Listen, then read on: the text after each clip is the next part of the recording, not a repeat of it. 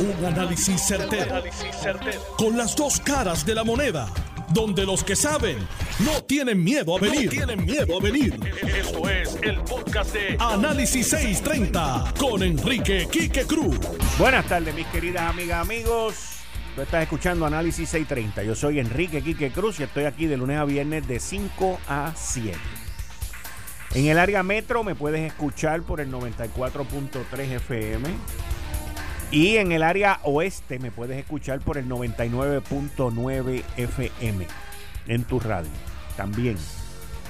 Miren, llevamos tiempo denunciando, llevamos tiempo analizando y llevamos tiempo dejándoles saber a ustedes la situación con la criminalidad en Puerto Rico. Una situación que ha ido de mar en peor. Una situación que no ha mejorado y que sí ha empeorado.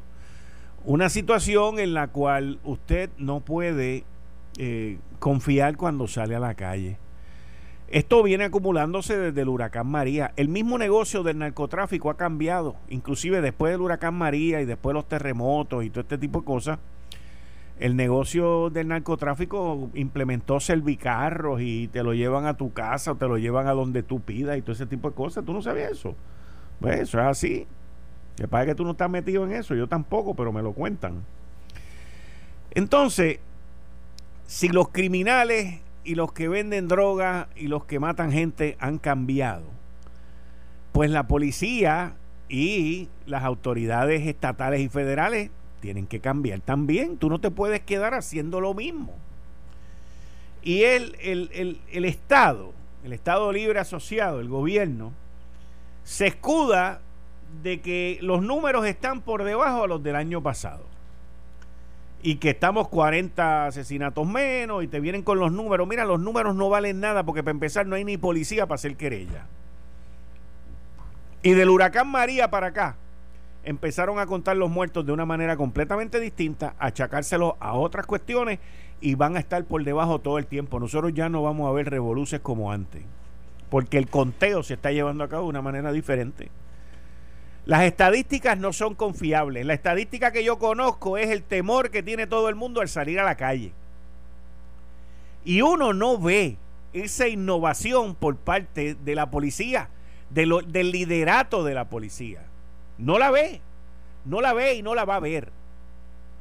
Ayer lunes, con el gabinete de los lunes, con Héctor El Marrón Torres y con Daniel Machete Hernández, denunciamos que inclusive la gran mayoría de los gremios, la gran mayoría de los gremios, y en esto voy a sacar al senador Gregorio Matías aparte, pero la gran mayoría de los gremios, callado, no se oía nada. Y en respuesta a lo que nosotros opinamos y analizamos ayer, porque los gremios no solamente están para estar pidiendo aumento de sueldo y, para estar haciendo gestiones administrativas, ese tipo de cosas, están para proteger a su, a su matrícula, están para proteger a sus policías. Y ellos como si no fuera con ellos tampoco. Callao, callao, callao, callao. Especialmente los que están fuera del área metropolitana que lo único que hacen es 20 eh, Facebook Live y 20 estupideces y no, no, no llegan a nada, no hacen nada. Pelear y, tirarse chinas y botellas. Y entonces, en respuesta a lo que nosotros analizamos ayer, pues salió uno por aquí hoy hablando, no, que esto, que lo otro, pero no están haciendo nada por sus policías, no están haciendo nada por la matrícula, no están haciendo nada por los que le pagan cuota todos los meses a ustedes. Y el liderato de la policía no hace nada por ustedes tampoco. Y el liderato policía, ¿con qué responde Henry Escalera y el secretario del Departamento de Seguridad? Que eso es un reguero. El Departamento de Seguridad no sirve, no funciona. Bueno, vamos a poner ahora a, los policías a trabajar 12 horas. ¿En serio que esa es la respuesta de esto? O sea, e, ellos vienen ya cansados desde María. Ellos están hartos de odio desde María. Por un tiempo no le daban las mascarillas y se infectaron más de mil al principio en marzo. Y entonces ahora los vamos a poner a trabajar 12 horas. En serio. En serio que así es la cosa. Esa es la respuesta. Porque es que no tienen gente, por eso es que los ponen a trabajar 12 horas. Para pagarle las horas extras de aquí a seis meses, porque ¿quién las va a pagar? Y ese es el problema que hay, señores. Por eso es que ya no hay policía. La gente no quiere ser policía porque es que del liderazgo para abajo no funciona nada. Esa gente salen a mansarlo allá afuera con una pistolita cuando el tipo lo que tiene una ametralladora. Y ese es el Puerto Rico que estamos viviendo hoy. Por otro lado, sale el jefe de los fiscales federales y dice, mira, las incautaciones están al doble. El dinero confiscado ya ha pasado 40 millones de dólares. La droga confiscada el doble. Y usted sigue mirando, pues obviamente tiene que haber una respuesta a las acciones que los federales están haciendo. Todos esos task forces que se mencionan por ahí federales son task forces que en su mayoría los policías que son miembros de, de esos task forces vienen de la federal, de la estatal, perdón, de la policía estatal. Y es y si la policía federal está haciendo incautaciones, confiscaciones y le está metiendo mano al narcotráfico, por algún lado tiene que explotar esto porque el mercado es uno, somos una isla. Y pues se va a formar una guerra, pues se supone si alguien tuviese dos dedos de frente, que mientras los federales están haciendo aquello, yo me tengo que ir preparando acá para cuando explote el lío y la guerra al lado de acá. Pues eso no está ocurriendo. Y entonces están como la avestruz. Y yo les tengo que decir algo. la estrategia policíaca en Puerto Rico ha fracasado. Ha fracasado. Si tu respuesta es poner a los policías a trabajar 12 horas, ha fracasado.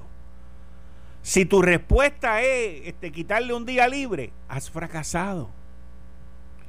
Y entonces, como ya estamos al final de un cuatrenio, pues que el que venga que lo resuelva. Ese es el otro problema que tenemos.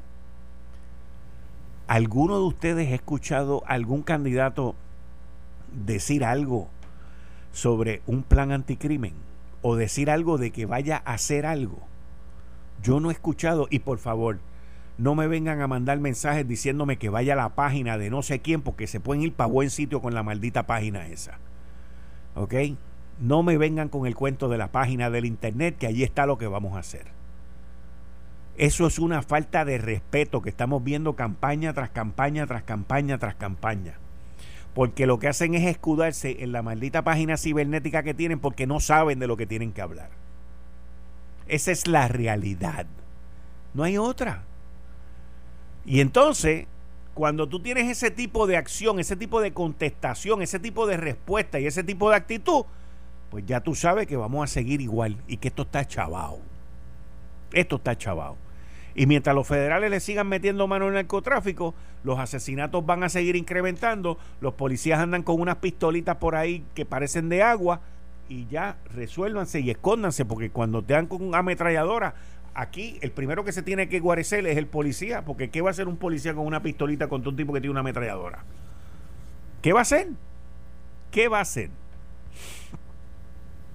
Entonces, señores, se tienen que mover, tienen que pedir ayuda y tienen que buscar los recursos necesarios para mejorar la situación en Puerto Rico.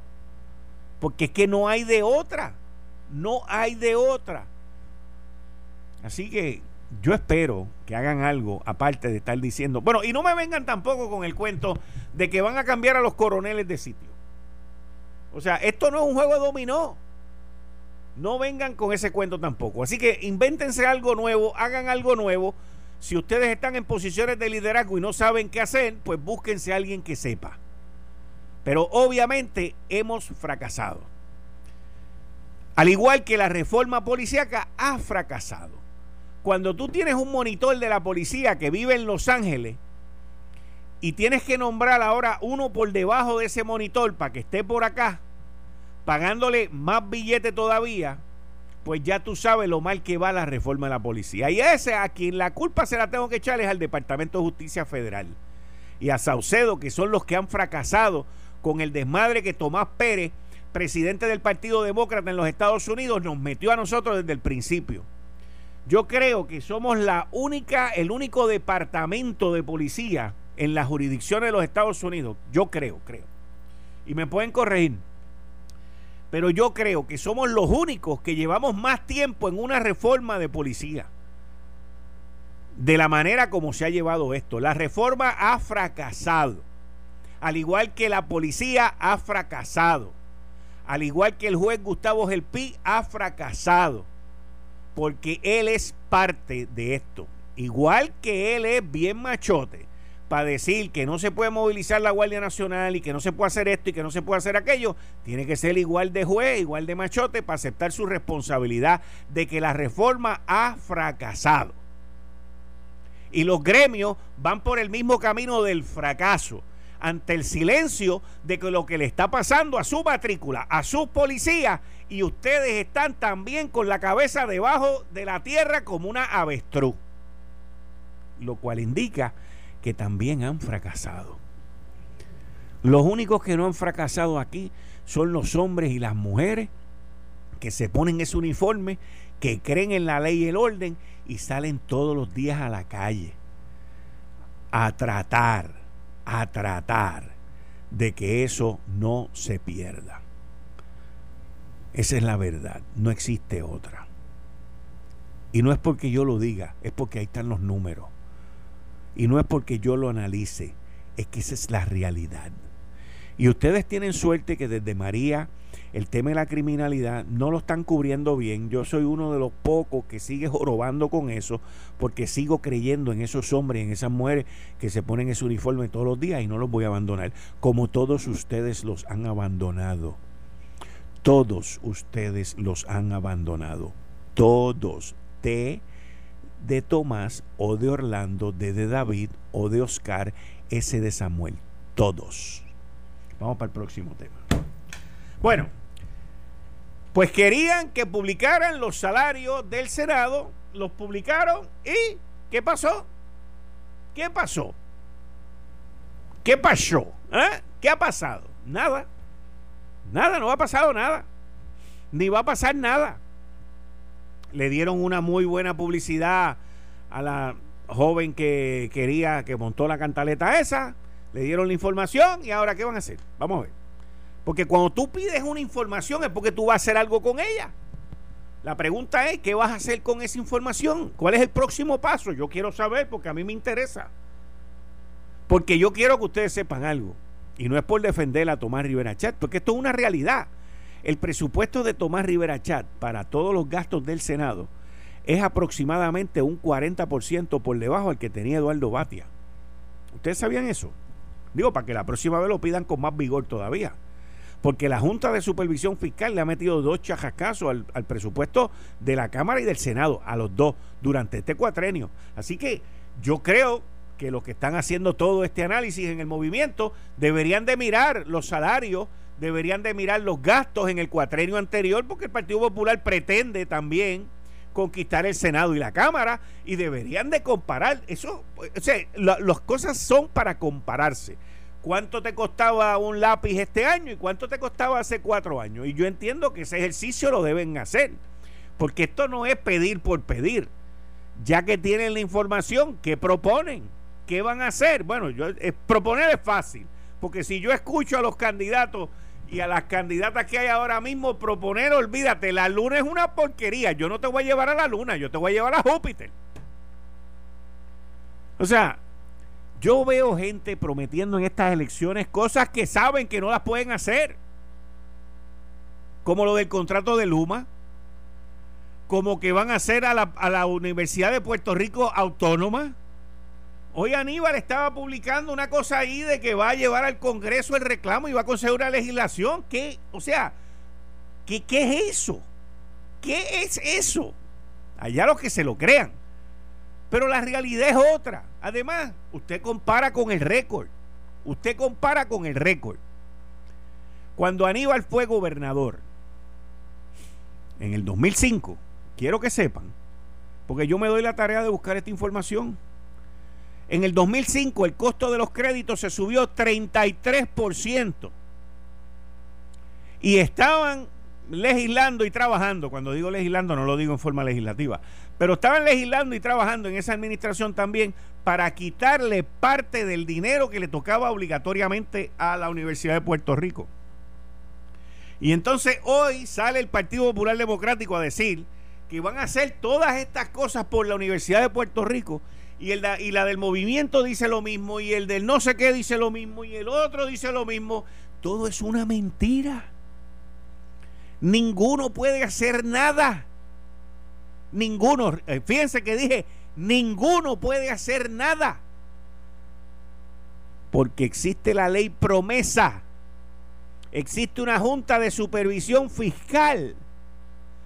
Y la Universidad de Puerto Rico es parte del plan fiscal al igual que la Autoridad de Energía Eléctrica, está en título 3, está en quiebra por la ineptitud de su gerencia, de su espacio gerencia, de los gerenciales, que han estado por más de una década, incluyendo los que estuvieron y los que están todavía en esta administración,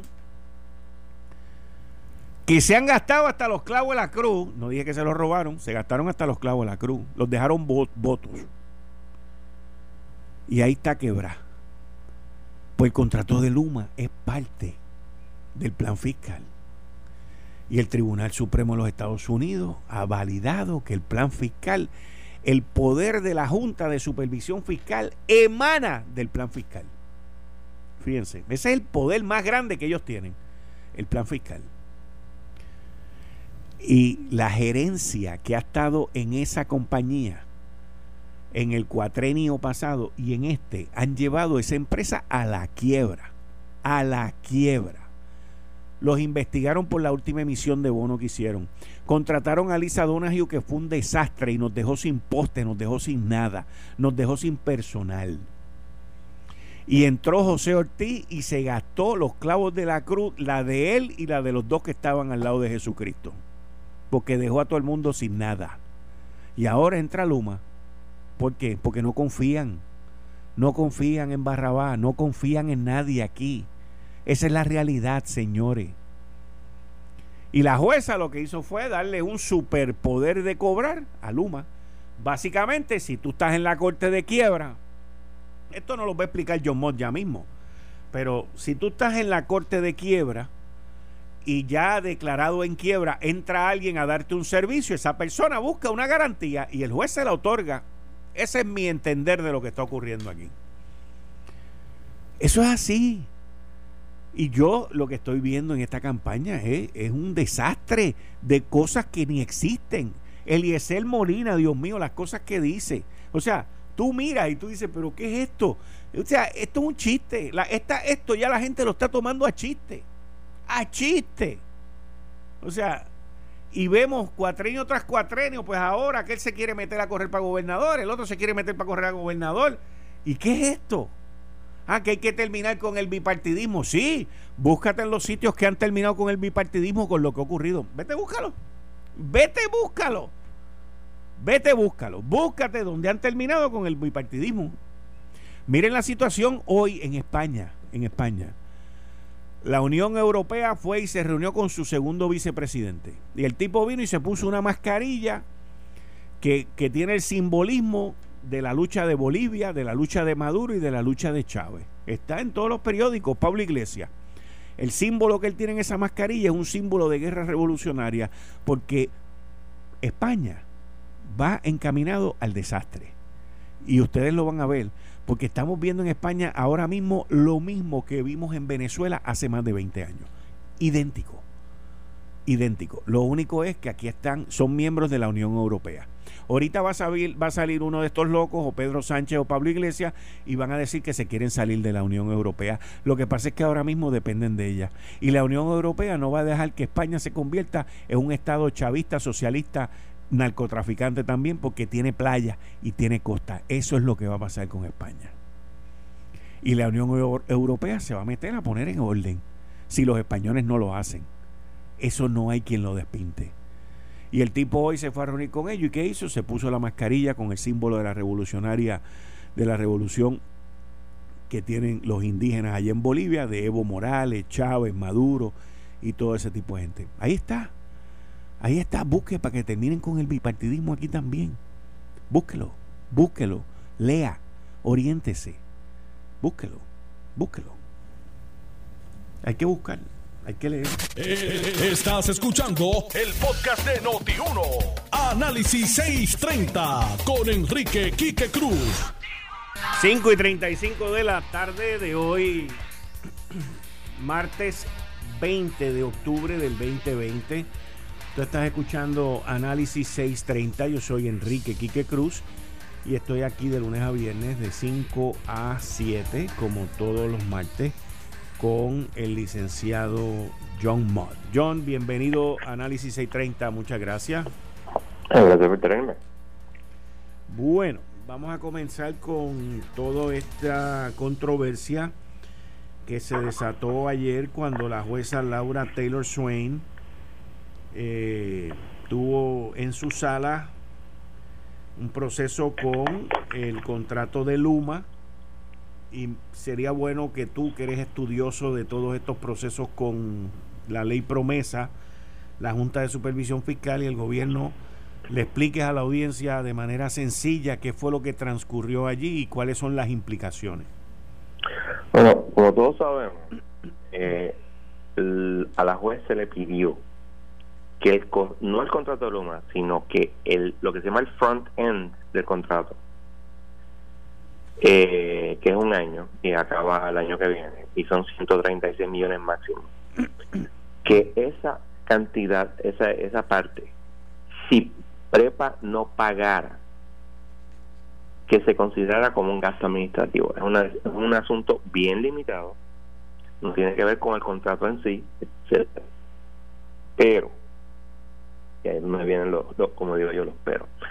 La página 14 de la decisión de la juez, ella habla de que ella tiene que decidir esto ya, porque si no lo hiciera, la Luma podría eh, cancelar el contrato y eso sin lugar a duda y usa would indisputably hinder la transformación de prepa del sistema de transmisión y distribución una transforma, un proceso de transformación que es mandado por la ley de Puerto Rico ¿qué te está diciendo eso?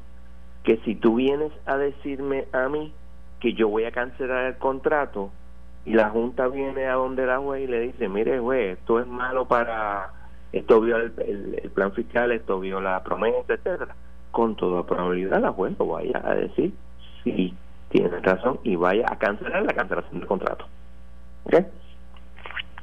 Eso es extremadamente importante. Y hay un par de cosas también eh, importantes que tenemos que entender. La juez dice, ok, yo no voy a, yo me han dado razones para que si los atraso, o sea, el pago por atraso, si tú pues no pagas, pues tienes intereses, etcétera. Entonces, la, la juez dice, mira, yo entiendo que no me han dado suficientes razones para entender que esto sería un gasto administrativo, así que este, yo no lo voy a dar en este momento, pero no cierro la puerta a que eso se haga en el futuro. ¿Ves?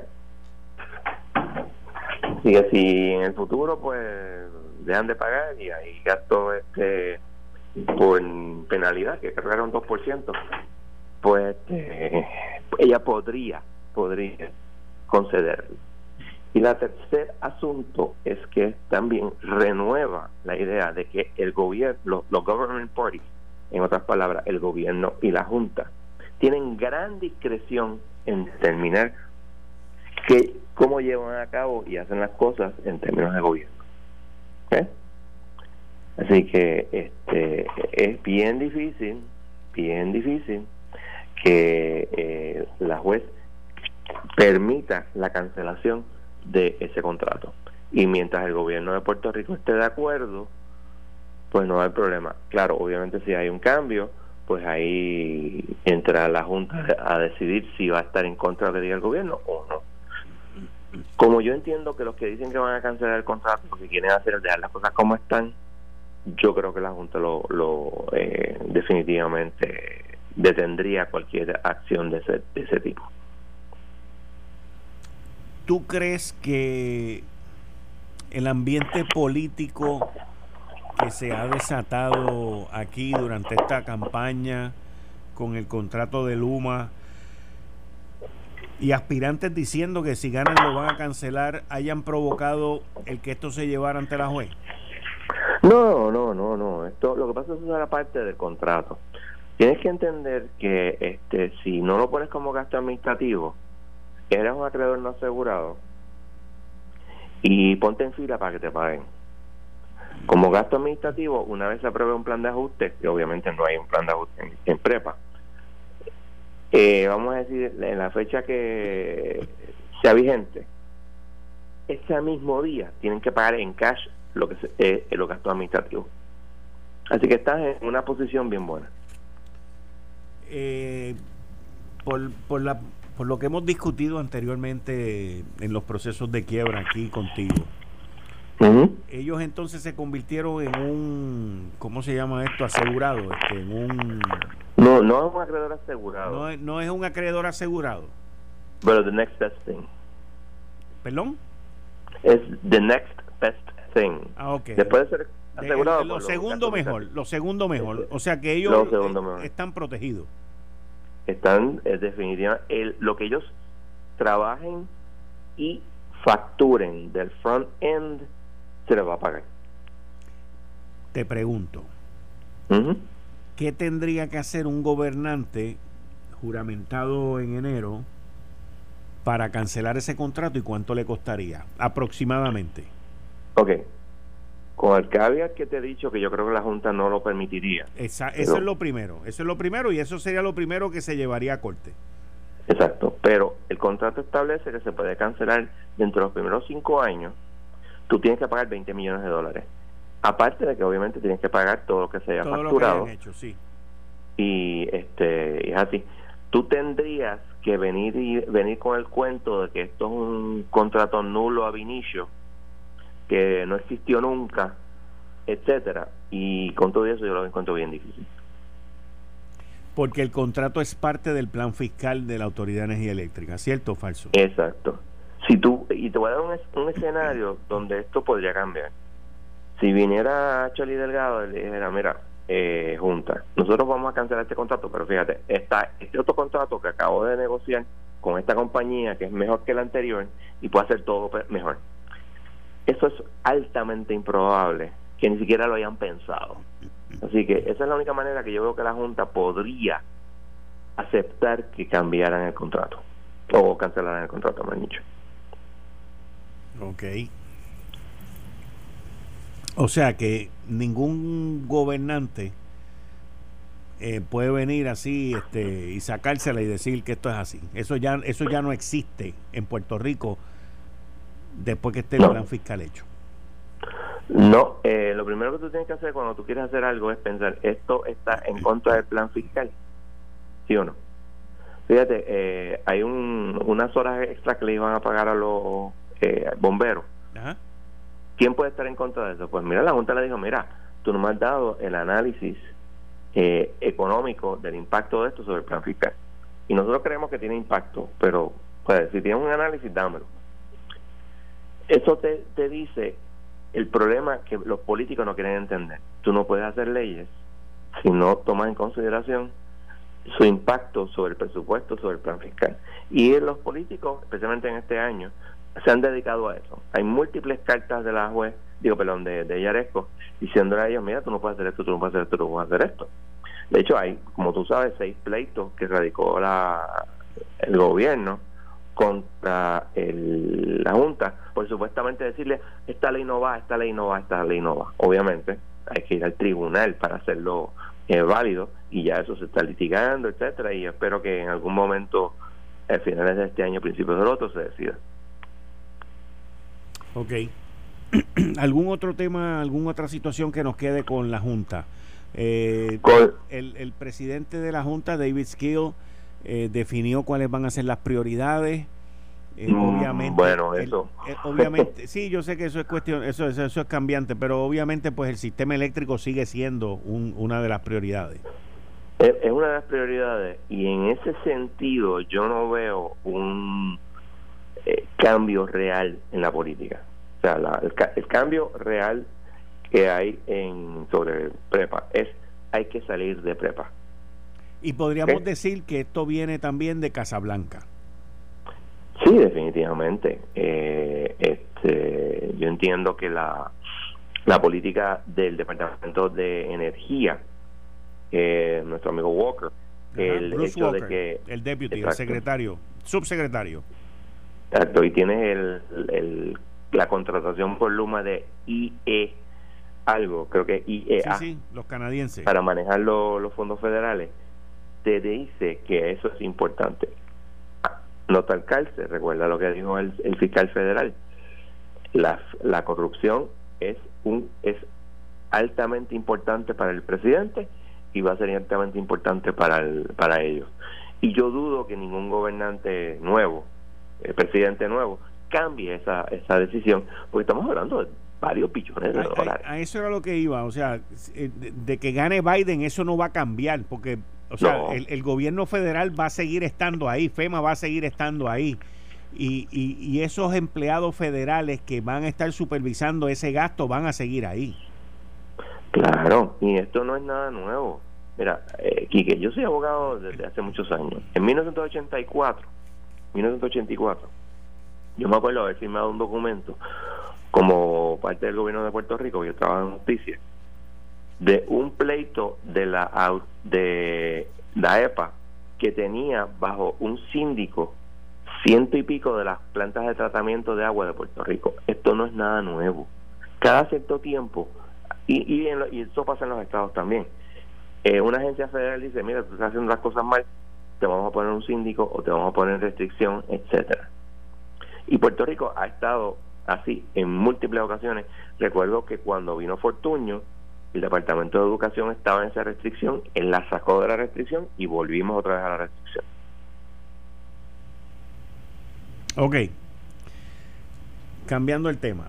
El Departamento de Justicia, ya el, New York Times lo chequeé ahorita antes de, en el break comercial dice que sometió ya un caso de antimonopolio. 64 páginas tienen la demanda, desgraciadamente no se podido leer, pero tiene 64 páginas. Voy a explicarte algo de los casos de antitrust. El chiste en los 80 era que tú radicabas, tú te convertías en abogado de un caso de antitrust y 20 años después, cuando te retirabas, el caso todavía seguía.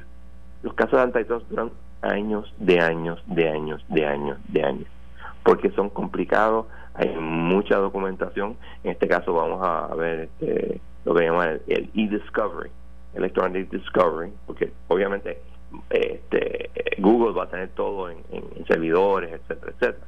Y esto va a tardar tiempo. La pregunta es, ¿qué va a hacer Biden? Eh, políticamente no es bueno tú desestimar un caso como este, pero hay que ver lo que vaya a pasar. Ok. El, el artículo hablaba también de, de las multas que la Unión Europea le ha puesto a Google. Eh, la última fue de 2.7 mil millones de dólares. No, de 5 mil, perdón. La primera fue de 2.7 billones y la última fue de 5 billones. Pero es que el negocio es tan grande. El, el, el, el, volumen de negocio es una cosa astronómica, es una cosa, o sea, muy Esta gente te pueden pagar una multa de 2 mil millones de pesos sin ningún problema porque terminaron ganándose 90. Eso es así. También tienes que tomar en consideración que en antitrust hay una doctrina que se llama el natural este monopoly. Tú puedes, por ejemplo, el, típico monopolio es cuando tú eres el único productor del producto. Ajá. Eso es un monopolio natural. O sea, tú no puedes, eh, eh no es violar la ley de antimonopolio, el tú tener un monopolio natural. Claro, aquí están diciendo que, mira, este, tú estás haciendo esto y esto y esto para evitar que los otros compitan contigo. Claro, eso hay que probarlo en su día, etcétera, etcétera. Pero eh, estos casos son complicadísimos. Y toma mucho tiempo también hacer esas investigaciones. Oh, Tengo entendido que lleva más de tres años investigando para someter este caso. Claro, los es bien difícil. Los expertos que ellos traen eh, pues estuvieron tres años este, ahí haciendo las comparaciones y las investigaciones para luego llevar a cabo este tipo de caso en contra de ellos. Así que esto es todo el dinero del gobierno contra todo el dinero de Google. Exacto, obviamente el gobierno tiene más dinero, pero este no es algo fácil y mientras el pleito esté, tú sigues operando como siempre. Aunque el artículo también dice que ellos han hecho una serie de modificaciones, por lo menos en Europa, después de las multas. Pues, y la modificación es natural, tú sabes, pero el hecho de que las hayas hecho no es óbice. Que, que, lo, que lo estabas haciendo mal. Exacto, porque las reglas de evidencia precisamente requieren, dicen que no es admisible que tú hayas hecho un after the fact este, modification. Ok, John, muchas gracias. Hasta el martes próximo. Esto fue el, podcast de Notiuno. Análisis 630 con Enrique Quique Cruz. Dale play a tu podcast favorito a través de Apple Podcasts, Spotify, Google Podcasts, Stitcher y notiuno.com.